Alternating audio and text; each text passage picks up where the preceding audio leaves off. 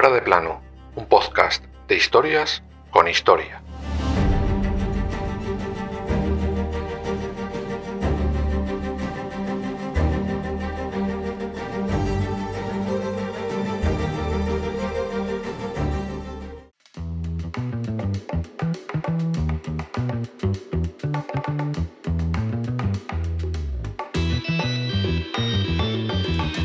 En esta hora yo era responsable de la suerte de la nación alemana, así que me convertí en el juez supremo del pueblo alemán, para permitir a la nación conocer que su existencia, la cual depende de su orden interno y su seguridad, no puede ser amenazada con impunidad por nadie, y hacer saber que en el tiempo venidero, si alguien levanta su mano para golpear al Estado, la muerte será su premio. Así justificó Adolf Hitler lo que aquella noche del 30 de junio al 1 de julio de 1934 ocurrió y cómo, desde una denuncia falsa, Hitler hizo una sangrienta purga, esta vez dentro de sus propias filas. Es la noche de los cuchillos largos.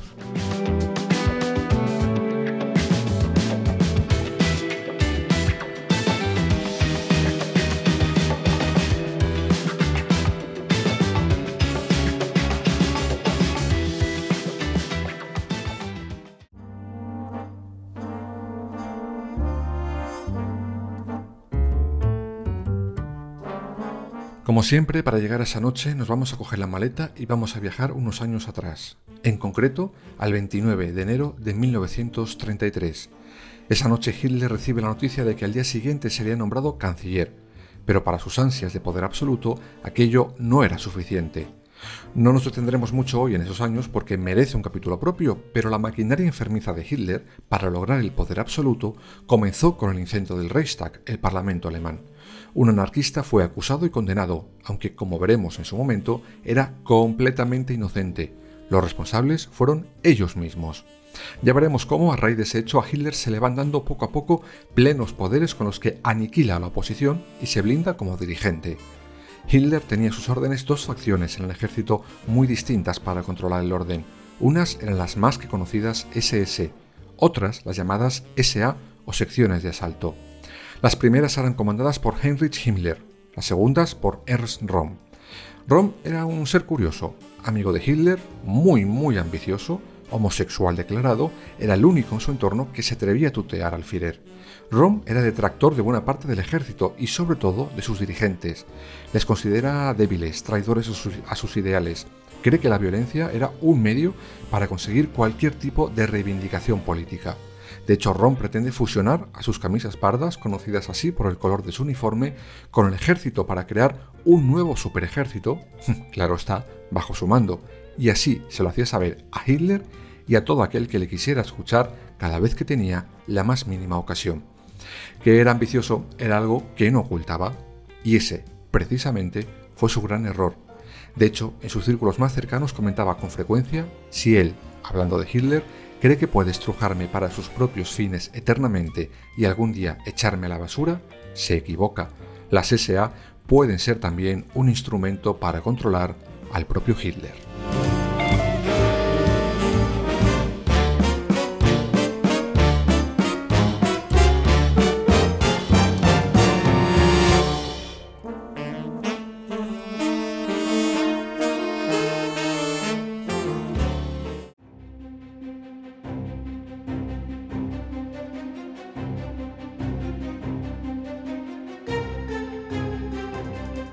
En todo este entramado nazi había un hombre que tenía cruzado entre ceja y ceja al jefe de los camisas pardas. Este era Hermann Göring. Era ministro sin cartera de aquel primer gobierno de Hitler y hombre de su total confianza. Su enemistad con Rom era algo evidente, público y notorio. Sin embargo, el final del jefe de la SA comenzó por la traición de alguien del que no se lo podía esperar ni por lo más remoto pues hasta ese momento había sido no solo amigo suyo, sino que públicamente le había mostrado su más absoluta fidelidad. Ese hombre no era otro que el jefe de la otra facción del ejército, las SS, Heinrich Himmler, y gracias a esa traición comenzó el germen de aquella noche de los cuchillos largos.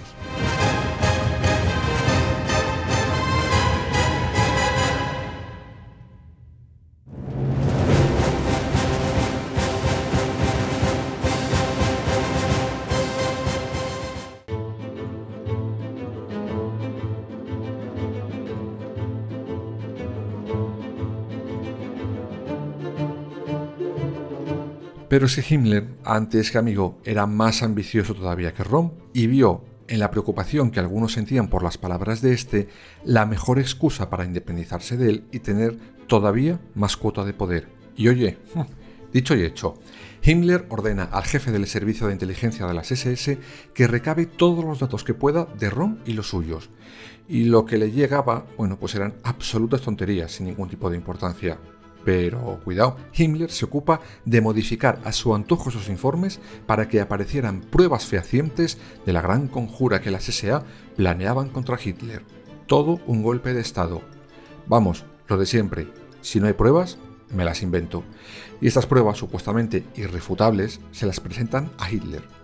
El canciller las ve, las escucha y las atiende, pero prefiere, por una vez en su vida, parar un segundo antes de actuar y organiza una reunión con los altos mandos del ejército al que Rom es obligado a ir. En ella, el jefe de la SA es obligado a firmar un documento por el que confirma que acata que las SA estarán bajo las órdenes del ejército y no al revés, como era su intención. Eso sí, tal y como Hitler y algunos de los demás salieron de la reunión, a Rom le vuelve a perder la boca y dice que jamás aceptará órdenes de ese ridículo cabo en referencia a Hitler. Y sigue abogando porque las SA dirigen el ejército. No tenía intención ninguna de cumplir lo que acaba de firmar. Lo que este no sabía era que sus enemigos iban a seguir presionando a Hitler y poco después tuvieron éxito.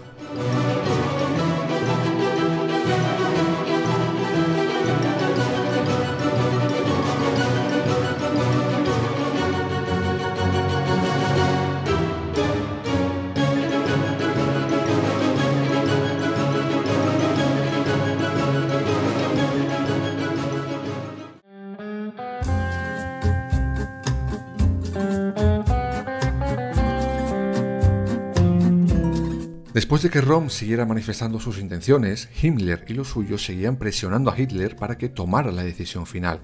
Tenían que acabar de una vez por todas con Rom y los suyos para someter a las SA. Hitler se seguía mostrando reacio, Primero, porque era amigo suyo y segundo y más importante, porque Rom tenía bajo sus órdenes a casi 3 millones de soldados. Pero hubo un detalle clave que hizo que Adolfito finalmente cediera. Se le comunica que el presidente de Alemania, Hindenburg, tiene planeado decretar la ley marcial y sustituir a Hitler por su inacción ante esa supuesta amenaza que era Rom. No olvidemos que las pruebas falsificadas presentadas ante ellos por Himmler decían que éste pretendía dar un golpe de Estado. Y claro, ante la amenaza de verse despojado de la Cancillería, Hitler finalmente cede. Todo esto sucede en una reunión en Neudeck y a su vuelta a Berlín, Adolf Hitler ya viene con la idea de acabar para siempre con Rom y de paso ajustar viejas rencillas con sus enemigos. Y para ello, una vez más, Himmler y el ministro sin cartera, Göring, volverán a falsificar pruebas contra Rom. Como dicen por ahí, el que hace uno, hace ciento.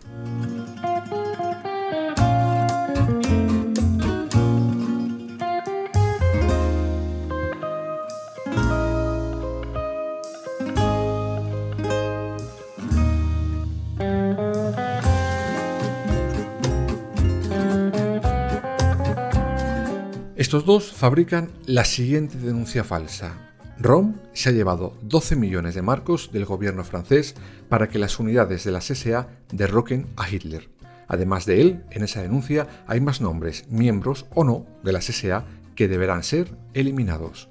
El 24 de junio de 1934 ese expediente corre como la pólvora por todos lados. Consiguen expulsar a Rom de la Liga de Oficiales Alemanes para no mancharse las manos con uno de los suyos. Tres días después, Hitler se asegura la cooperación del ejército, y tan seguro estaba del éxito de esa operación, cuyo nombre original era Colibrí, que se fue de boda. Allí llamó al segundo de Rom para ordenar a los jefes de las SA que se reunieran con él el 30 de junio en Bad Wies. Aquello no tenía ya marcha atrás, y a las 10 de la noche del 30 de junio comienza la Operación Colibrí. Comienza la noche de los cuchillos largos.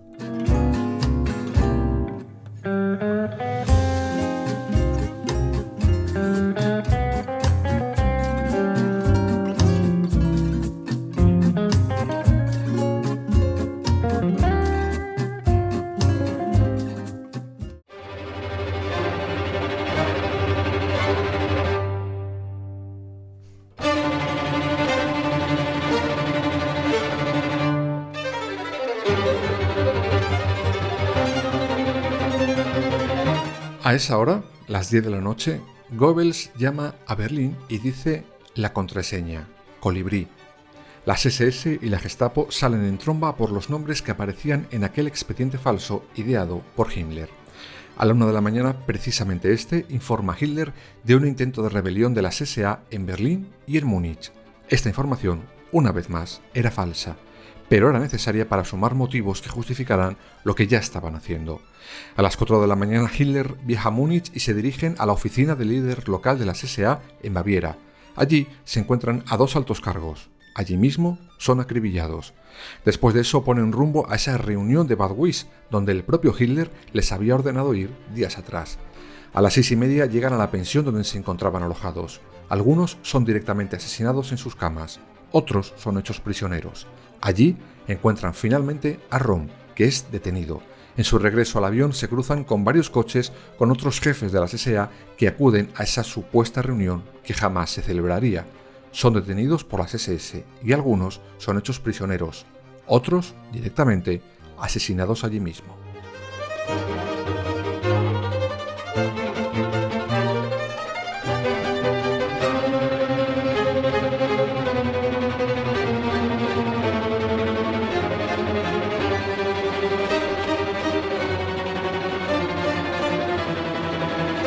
Rom es llevado a la cárcel de Stadelheim, en Múnich, de la que no saldría nunca. Aún así Hitler en aquellos momentos seguía sin tener muy claro qué hacer con él. A ver, en el pasado Rom le había prestado ayuda, pero mantenerlo en la cárcel para siempre, con un juicio público, era algo que no se podía permitir. Eso se le podría volver contra él. A ver, un juicio con acusación falsa, pruebas falsas y todo falso, no sé, algo podría salir mal y dejarte con el culo nazi al aire.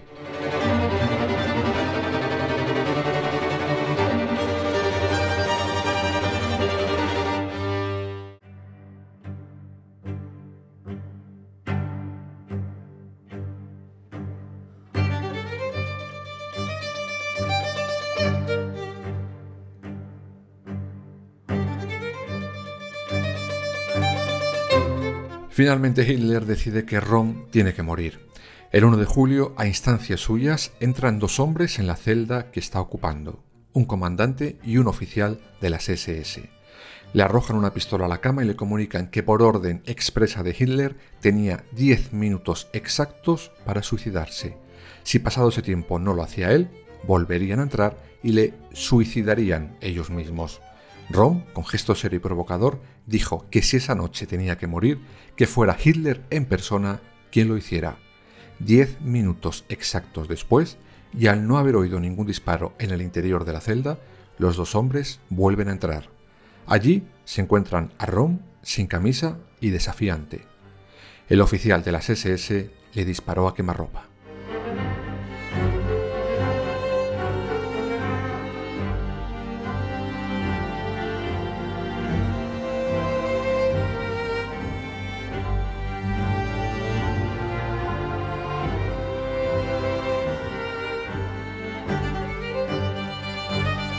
De esa manera terminaba aquella Operación Colibrí o Noche de los Cuchillos Largos. Por cierto, ¿de dónde viene ese nombre? La expresión Noche de los Cuchillos Largos en alemán es anterior a esta masacre y se refiere en general a cualquier acto de venganza. Su origen podría estar en la matanza que los hombres de Vortigern por los mercenarios anglos, sajones y jutos del mito del rey Arturo, que también fue llamada así. No obstante, los alemanes eh, usan además el término golpe de Rom para describir este suceso. Fue el nombre usado por el nazismo para indicar que con los asesinatos se evitó un mal mayor, un golpe de Estado falso que preparaban Rom y las SA. Algunos dicen que 85 personas fueron ejecutadas, otros elevan la cifra a cientos más. Sea como fuere, aquellas horas no solo acabaron con los supuestos enemigos de Hitler o dieron más poder al cobarde y traidor de Himmler, no, Aquella noche supuse un empuje decisivo para Adolf Hitler. Esos actos le dieron poder y prestigio frente al ejército, así como fundamentos jurídicos al régimen que estaba comenzando, pues las cortes alemanas dejaron a un lado cientos de años de prohibición de las ejecuciones extrajudiciales para demostrar su adhesión inquebrantable al Reich. El camino hacia el poder absoluto de Hitler se despejó y aceleró aquella misma noche, y todos sabemos lo que eso supuso para el resto del mundo.